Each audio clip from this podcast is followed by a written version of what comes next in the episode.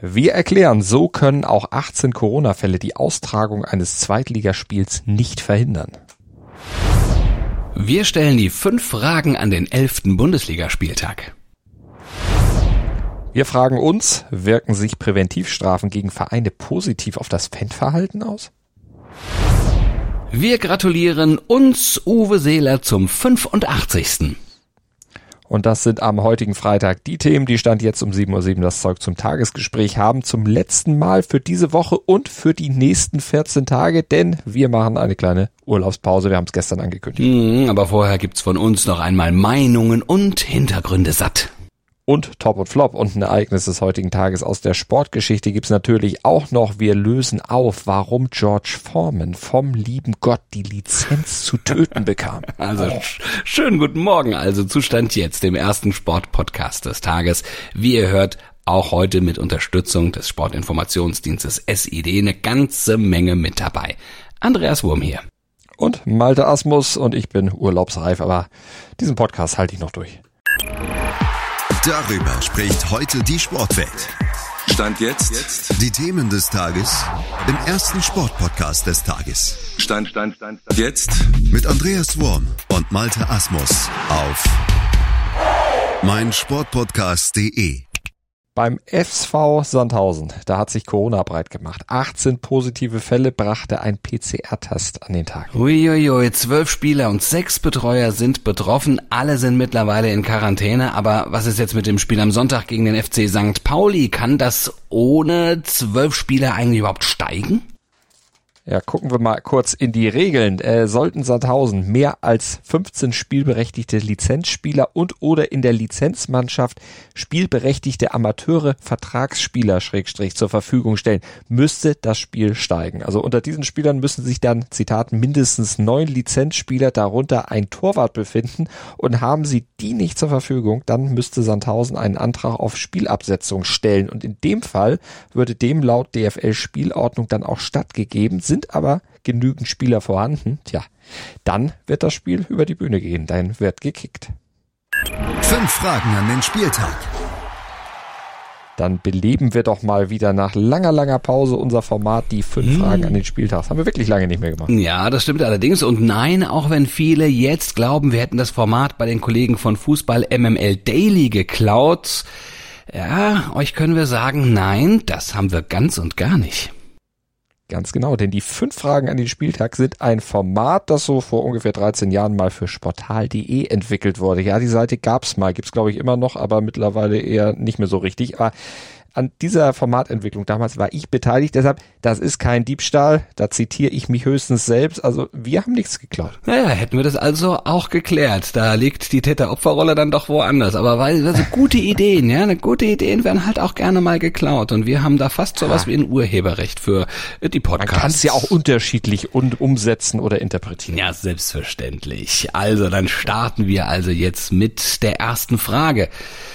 Puh, sollte man sich die erste Hälfte eines Topspiels zwischen Leipzig und Dortmund eigentlich sparen und vielleicht erst nach der Pause einschalten, Malte? Ja, die Erfahrung liegt das durchaus nahe, denn mhm. Marco Rose und Jesse Marsch, das sind ja zwei Trainer, die die Art des anderen Fußball zu denken eigentlich bestens kennen. Beide haben ja in Salzburg mal trainiert, haben eine ähnliche fußballerische DNA und die werden sich zumindest in der Theorie dann auch weitgehend neutralisieren können und keiner wird in diesem Spiel da am Wochenende zu früh ins Risiko gehen. Da bin ich mir auch relativ sicher und man kann das Ganze auch statistisch belegen, warum man sich die erste Hälfte schenken sollte. Denn äh, Leipzig erzielte 15 seiner 21 Bundesliga-Saisontore im zweiten Durchgang und Dortmund immerhin 16 von 27. Und ganz wichtig, schon gleich zum Anpfiff der zweiten Hälfte bitte einschalten, denn der BVB traf bereits siebenmal zwischen Minute 46 und 60 und Leipzig sechsmal. Tja, also wir wissen, wann die Tore fallen, wir wissen, wann man einschalten muss. Perfekt. Ne? Also Perfekt. Kann man, kann man so die Einkäufe und was man auch so, sonst noch so brauchte, äh, kann man eigentlich nach unserer Prognose takten. Ist doch gut. Mal gucken, ob es dann wirklich so stimmt. Wir sind ja mhm. Montag nicht da. Da könnt ihr das ja erst dann in 14 Tagen gegen uns verwenden. Dann habt ihr es wahrscheinlich wieder vergessen. Zum Glück, ja. an, Andere Frage. Jagen die Bayern im Spiel gegen den SC Freiburg, dem ersten FC Köln, einen Uraltrekord? Puh, ja, das ist eine Bestmarke, die die Kölner vor 44 Jahren aufgestellt hatten. Hatten damals im Kalenderjahr insgesamt 101 Bundesligator erzielt. Die Bayern liegen da jetzt, also Stand jetzt, bei 98 Toren bei ihrer normalen Ausbeute könnte die Bestmarke gegen Freiburg schon fallen. Wobei Freiburg eigentlich jetzt kein Kandidat für ein Schützenfest ist, aber zumindest mit der Einstellung des vereinsinternen Kalenderjahrrekords könnte es dann eben doch klappen. Der datiert nämlich aus dem Jahr 1972 und steht bei 99. Es fehlt also zur Einstellung nur noch ein einziges Tor. Bleiben wir mal bei der Frage, bei äh, der nächsten Frage und bei dem Thema wird Andrzej Kramaric in Bochum Hoffenheimer Torlegende? Er hat sehr gute Chancen, denn er hat gegen Hertha letzte Woche seinen 99. Treffer für Hoffenheim geschossen und wenn er jetzt am Samstag gegen Bochum auch trifft, dann wäre er der erste Hoffenheimer in der Clubhistorie, gut, die ist jetzt noch nicht so lang, der auf eine dreistellige Toranzahl im Profibereich kommen könnte. Also weil das ist, ist dann schon wirklich, da würde er die 100 knacken. Das hat noch keiner geschafft. Der nächste, glaube ich, ich sehe, hat Saliovic mit 67. Also ganz weit weg von Kramaric. Also Legende ist er schon, aber die 100 kann er jetzt voll machen. Aber bei Frage 4, da geht es auch um treffsicheren Stürmer, aber nicht um seine Torausbeute, sondern um seine Wochenarbeitszeit. Die Frage lautet, wird Unions Taiwo Avoniji am Sonntag in Köln wieder zur Kursarbeit verdammt? Oh, naja gut, also die Chance ist da, denn an äh, den ersten zehn Spieltagen wurde er trotz seiner sieben Tore immer vorzeitig vom Feld geholt. Urs Fischer hat ihn noch nie durchspielen lassen, zehn Spieltage am Stück immer ausgewechselt. Häufiger passierte das Stand jetzt nur bei einem Spieler aus Gladbach, bei Bernd Kossenitz 2001, 2002 unter Hans Meyer der durfte erst am elften Spieltag damals äh, das erste Mal durchspielen.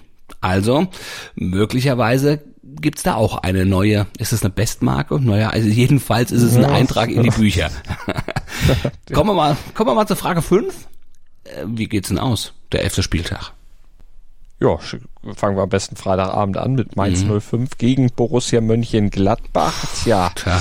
Ah. die Gladbacher ja, sind wir, glaube ich, wieder in Tritt. Ne? Und Mainz zwar auch nicht so schlecht ja. unterwegs, aber ich glaube, Gladbach gewinnt 2-1. Ja, das glaube ich auch. Also das glaube ich auch, obwohl Mainz wirklich ja also eine gut, gute Saison bisher spielt und immer mal für Ausrufezeichen sorgt. Aber ich glaube dann doch, dass die Gladbacher irgendwie jetzt auch beflügelt sind. Bei denen läuft das irgendwie so ein bisschen. Ne? Also das, du bist liegst richtig 2-1 gewinnen die Gladbacher in Mainz.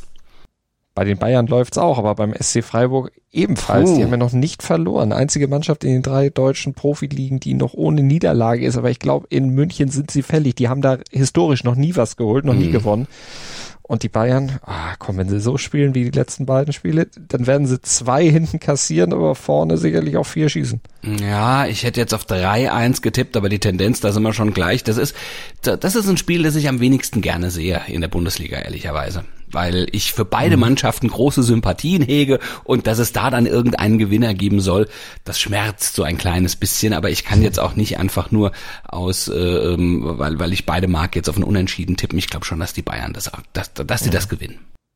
Dann gucken wir auf Bochum gegen Hoffenheim. Äh, haben wir eben schon über Kramaric gesprochen. Ich glaube, er trifft, aber Bochum wird oder Hoffenheim wird nicht gewinnen. Es gibt ein 2-2.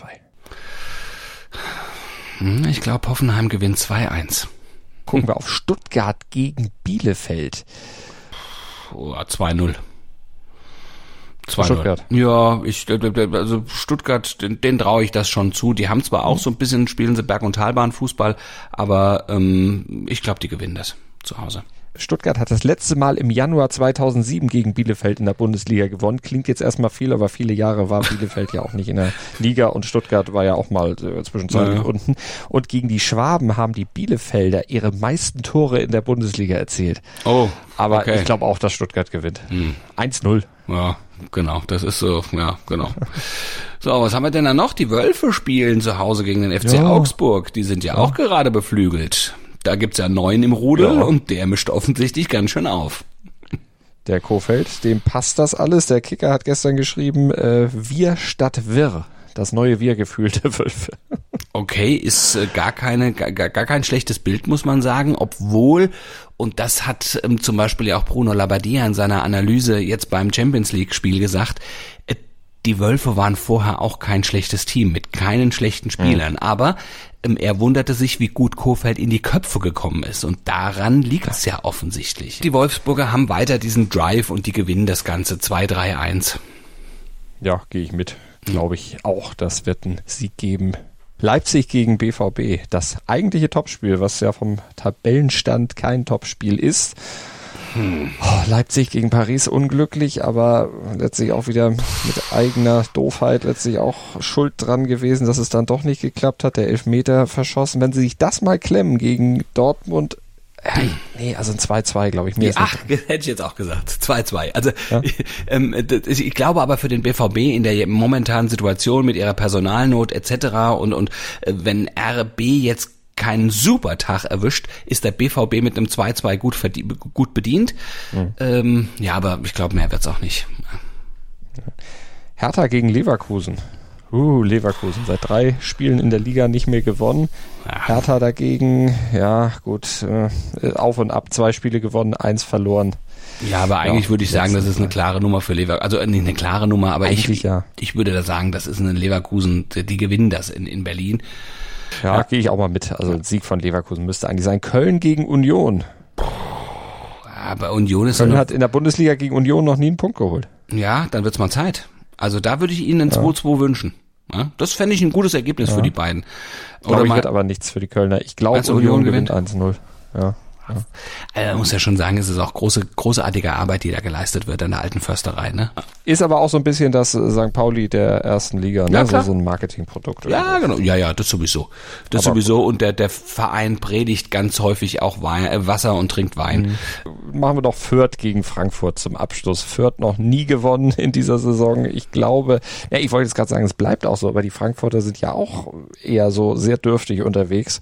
Also wenn Frankfurt gegen Fürth nicht gewinnt, dann haben die ein ganz großes Problem. Ich denke deshalb, sie werden ganz knapp gewinnen. Ja, also ich glaube auch, dass Frankfurt gegen äh, Fürth gewinnt. Ich meine, jetzt äh, haben sie das Ticket gebucht äh, für die K.O.-Runde der äh, Europa League, haben in Piräus gewonnen. Von daher könnte ich mir schon vorstellen, dass die da so ein bisschen diesen Wind mitnehmen des Internationalen. International kann die Eintracht ja und international bis nach Fürth zu fahren, gut, das ist jetzt nicht so weit von Frankfurt aus, das wird nicht international, aber immerhin die bayerische Grenze so. Ich glaube, die Eintracht gewinnt das Ganze. 2-0 gewinnen die in Fürth. Diese Angaben, wie immer, ohne Gewehr, nagelt uns bloß nicht drauf fest. Top und Flop. Top des Tages ist Schwimmer Florian Wellbrock, denn der hat bei der EM in Kasan seine erste internationale Medaille auf der Kurzbahn gewinnen können und dann auch noch Gold mit neuem deutschen Rekord. Und das, obwohl die Kurzbahn ja eben nie so sein Ding war bisher. Aber in seiner Olympiasiegsaison im Freiwasser, da klappt dann offensichtlich auch auf der Kurzbahn fast alles. Vor allem auch eine gelungene Generalprobe für die Kurzbahn WM in einem Monat. Flop des Tages ist, ich muss es zugeben, mein Lieblingsquarterback in der NFL, Aaron Rodgers. Also man muss auch mit ihm kritisch umgehen dürfen, der Quarterback der Green Bay Packers, denn der hat sich jetzt mit dem Coronavirus infiziert, ist beim Topspiel gegen die Kansas City Chiefs also nicht am Start und ist offenbar nicht geimpft. Allerdings hat er auf Nachfrage zu seinem Impfstatus in den letzten Wochen immer wieder gesagt, ich bin immunisiert. Was das genau heißt, hat er aber nie erklärt. Aber jetzt kam raus, dass er möglicherweise auf eine homöopathische Behandlung als Impfersatz gesetzt haben könnte. Denn im Sommer soll Rogers die NFL angefragt haben, von der Liga aufgrund ähm, einer Behandlung dieser Art in die Kategorie der geimpften Spieler aufgenommen zu werden. Das wurde abgelehnt. Globuli schützen eben nicht vor Corona. Stand jetzt aktuell. Darf der DFB seine Vereine zur Kasse bitten, wenn sich ein paar Fans auf der Tribüne nicht so richtig benehmen können? Also Rauchbomben zünden, Pyro abfackeln, Becher werfen, Münzen, Feuerzeuge. Ja, gestern hat der BGH entschieden, ja, das darf der DFB und damit wies der BGH eine Klage von Regionalligist Karl Zeiss Jena zurück. Die hatten sich gegen 25.000 Euro Geldstrafe gewehrt, die sie abdrücken müssen für drei Pyrofälle aus dem Jahr 2018. Ja, gerade für kleine Vereine ist so eine Geldstrafe natürlich eine ziemlich große Belastung und sie werden bestraft für etwas, das der Verein ja eigentlich selber nicht begangen hat. Die Vereine können nichts für das Verhalten der Fans, so hat Karl Zeiss argumentiert und ist damit dann auch vor Gericht gegangen. Ja, doch der BGH wies die Beschwerde des Regionalligisten zurück und erklärte, dass die Geldstrafe berechtigt sein, weil sie, Zitat, keine strafähnliche Sanktion darstelle, sondern Vereine dadurch angehalten werden, zukünftig all ihr zur Verfügung ste all ihre zur Verfügung stehenden Mittel einzusetzen, um mäßigend auf ihre Anhänger einzuwirken und so künftig Zuschauerausschreitungen zu verhindern. Der DFB ist damit also der Sieger dieser gerichtlichen Auseinandersetzung und die angewendete Praxis des DFB wurde erlaubt, sanktioniert, bestätigt. Ja, Viele Experten hatten die Einschätzung des BGH für durchaus diskutabel, aber mal davon ab, haben diese Strafen, die im Grunde ja keine sind, überhaupt einen präventiven Zweck? Also ganz ehrlich fürchte ich nein. Also die Clubs würden ja jetzt dazu angehalten, mehr zu tun, um Pyro oder ähnliches zu verhindern. So ist der Gedanke durch diese Präventionsmaßnahmen. Aber das Problem ist, dass den Ultras das am Hintern vorbeigeht. Ja, du, du sagst es gerade. zur Kasse gebeten wird oder nicht. Ne? Du sagst es gerade. Wenn du sagst am Hintern vorbei, ja, am Hintern ja. vorbei, wenn wenn wenn man wüsste, wo, wie und wo die überall diese Pyro reinschmuggeln. Da kann der Verein nichts machen, ja. Also solche, Entschuldigung, wenn ich das so sage, aber Arschkriecher können die Vereine gar nicht sein. Also das ist ganz, ganz schwierig. Ja? Wo willst du das dann denn her? du schon Bodyscanner für das Geld dann ja, allerdings. Dann vielleicht, aber Richtig. das hat andere Konsequenzen dann. Aber nee, die Ultras, die wetteifern ja auch gerade darum, wer jetzt die meiste Pyrotechnik in die Stadien bringt und dann abbrennt. Das ist ja ein richtiger Wettbewerb und der würde ja durch strengere Kontrollen wahrscheinlich auch nur angeheizt werden. Je schärfer die Kontrollen, desto größer der Anreiz, die wieder auszutricksen und mit noch mehr und anderen Dingern da dann ins Stadion reinzugehen. Also statt mit Geldstrafen zu operieren, sollte man vielleicht dann doch endlich mal den geforderten Dialog mit den Ultras führen, gemeinsam mal nach Lösungen suchen und um beim Beispiel Pyro mal zu bleiben, vielleicht über kalte Pyros wirklich mal ernsthaft diskutieren. Kontrolliertes Abbrennen von Pyro vielleicht in bestimmten Zonen erlauben. Das sind ja alles Konzepte, die gibt's und die wurden auch schon mal diskutiert, aber eben nicht auf Augenhöhe und umgesetzt. Ja, leider auch nicht. Ja, und die Fernverbände kritisieren den Kollektivstrafencharakter dieses Urteils gegen Karl Zeiss Jena, prüft derweil, die, die wiederum prüfen derweil eine mögliche Beschwerde vor dem Bundesverfassungsgericht. Also diese Geschichte wird uns noch ein bisschen beschäftigen. Fortsetzung folgt da garantiert. Heute in der Sportgeschichte. Eigentlich hatten ja alle gedacht, er hätte seine große Zeit hinter sich, 20 Jahre nach seiner Niederlage beim Rumble in the Jungle gegen Ali. Aber dann stieg George Foreman am 5. November 1994 doch nochmal in den Schwergewichtsring zum WM-Kampf im biblischen Boxeralter von 45 Jahren, 9 Monaten und 25 Tagen. Sein Gegner, der damals unbesiegbar scheinende Weltmeister Michael Moore, der hatte schließlich eine weiße Weste vorzuweisen zu diesem Zeitpunkt. 34 Profikämpfe, 34 Siege, 30 davon durch K.O. Und äh, ja, der, der war dann nochmal satte 18 Jahre jünger als Foreman. Aber Foreman hatte sich gut vorbereitet auf diesen Kampf, wahrscheinlich nur von seinem fettfreien Kontaktgrill gefuttert, denn sogar die Hose vom Rumble in the Jungle, 20 Jahre, passte ihm noch. Und er trat auch in der an und er wirkte zu der Zeit ja bereits als Priester in Texas und war sich somit auch göttlicher Hilfe ziemlich sicher und soll gesagt haben, ich bekam vom Herrgott die Lizenz, ihn zu killen. Das hat er angekündigt und neun Runden lang hatte dann aber Mura die Nase vorn der wirkte dann doch etwas wendiger, etwas aktiver und auch fitter. Ja, aber genau das gehörte zur Taktik von George Foreman. Er wusste, wenn ich eine Chance habe, dann nur per K.O. Und so ließ er Mura sich quasi abarbeiten, wartete geduldig auf seinen Moment und der sollte kommen in der zehnten Runde. Ja, Mura passte einen kleinen Moment nicht auf und Foreman setzte den Jab und traf natürlich perfekt. Murat, der verlor für einen Moment die Orientierung und Formans rechter Haken und ein rechter Cross aufs Kinn von Mura fanden dann ihr Ziel. Tja, Mura sank zu Boden, hatte erstmals in seiner Karriere verloren und Forman hat das unmöglich Scheinende möglich gemacht und wurde ältester Box-Schwergewichtsweltmeister aller Zeiten. Stand jetzt aktuell. Und wir kommen von einem Opa zum nächsten, nämlich zu einer deutschen Fußballlegende. Mit Verlaub, wir gratulieren herzlich zum 85. Ach, die besten Grüße gehen nach Norderstedt. Uns Uwe Uwe Seeler, der Mann, der mal über sich selbst gesagt hat, das Schönste, was es auf der Welt gibt, ist normal zu sein. Und das war und ist er sein ganzes Leben. Und das spiegelt sich auch im Speiseplan zu seinem Geburtstag heute wieder. Mhm. Ehefrau Ilka kocht Rouladen mit Rotkohl. Und dazu kommt die engste Familie zusammen im Hause Seeler. Und die Familie besteht aus drei Töchtern, sieben Enkeln und einer Urenkelin. Ja, und, und natürlich Partnern. Na, selbstverständlich. Die große Feier muss aber ausfallen. Naja gut, es sind schon viele, die da sind, aber die ganz große Feier, die muss ausfallen. Denn nach einem Sturz muss er sich leider dann jetzt eben auch noch ein bisschen schonen. Daher kommen die offiziellen Gratulanten äh, dann eher doch die Gratulation per Brief nach Hause. Bundespräsident Frank-Walter Steinmeier würdigte Seeler als Sportlerlegende, das ist er ohne Zweifel, und einzigartige Persönlichkeit des deutschen Fußballs. In einem Brief schrieb er zudem, bei allem Ruhm und bei der Popularität sind sie sich stets treu geblieben. Ja, Seeler soll sich ja schon, aber das ist was, was Uwe Seeler einfach extrem schwer fällt, was er auch in seinem ganzen Leben eigentlich nie gemacht hat, schon gar nicht auf dem Fußballplatz für die deutsche Nationalmannschaft, aber noch mehr natürlich für seinen HSV hat er sich immer voll reingehauen. Ärmel hochgekrempelt, gekämpft, gewühlt. Ja, und sein Nein zu Inter Mailand Anfang der 60er Jahre machte Seeler in Hamburg zu einer Legende. Seeler blieb in der Hansestadt und ein Star zum Anfassen, immer ansprechbar, immer freundlich, ja, um nie, um nie um einen kecken Spruch auch verlegen.